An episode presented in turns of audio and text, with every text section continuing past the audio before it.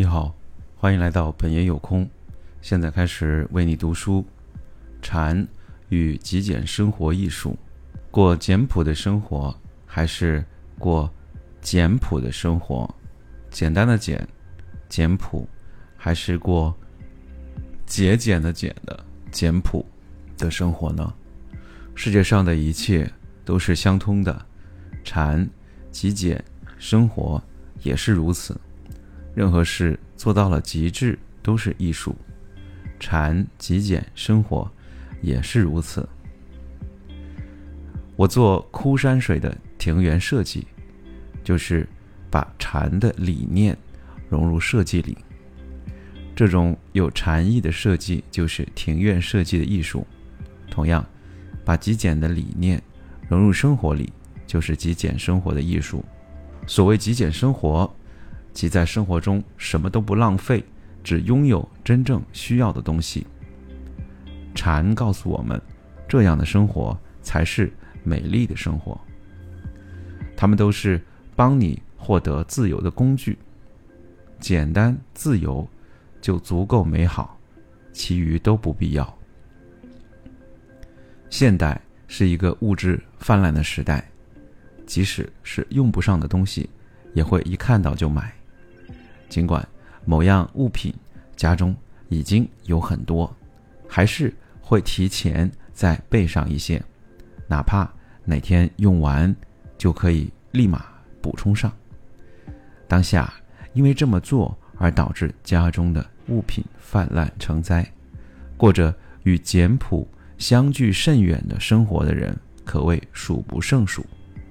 字典中有“简朴”和“简朴”两个词。这两个词看似十分相似，其实有本质的区别。所谓简朴，简单的简，即是去除多余的东西，弄清楚什么才是自己真正需要的东西。比如喜欢喝茶的人都对茶杯感兴趣吧？对这类人而言，虽然茶碗的价格有点高，但用自己喜欢的茶杯喝茶，可以让内心变得丰富。我觉得这类人可以买高价茶杯。他们在买完后也会珍惜它，不买很多廉价的茶杯，而是买一个可以一辈子用的茶杯，即简朴的生活的最佳诠释。而简朴节俭的简，指的是使用便宜的东西，无论是茶杯还是其他东西，生活简朴的人都会选择价格便宜的。对他们而言，茶杯只要买来能喝茶就行。你的周围应该也有这么想的人吧？我觉得这类人没有必要特意买高价的茶杯，因为如果没有特别的讲究，廉价的物品既能够满足个人需求。换而言之，不追求品质的人，不高标仪式感的人，买廉价的东西即可。在日常生活中，大家应该培养辨别哪些方面应该追求高品质。哪些方面应该节俭的眼力？自己必须拥有的东西是什么？在现在所持有的东西中，哪些是多余的？